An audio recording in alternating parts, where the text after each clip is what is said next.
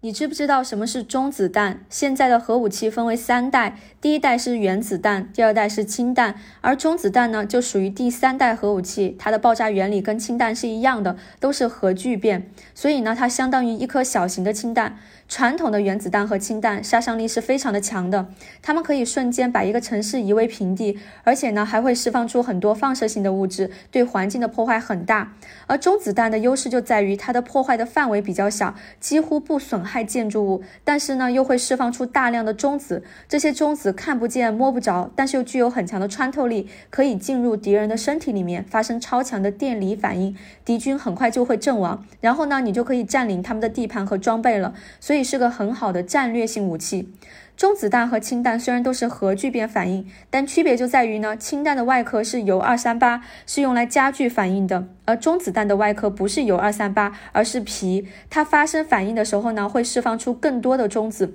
中子就是这个武器的关键，所以叫做中子弹。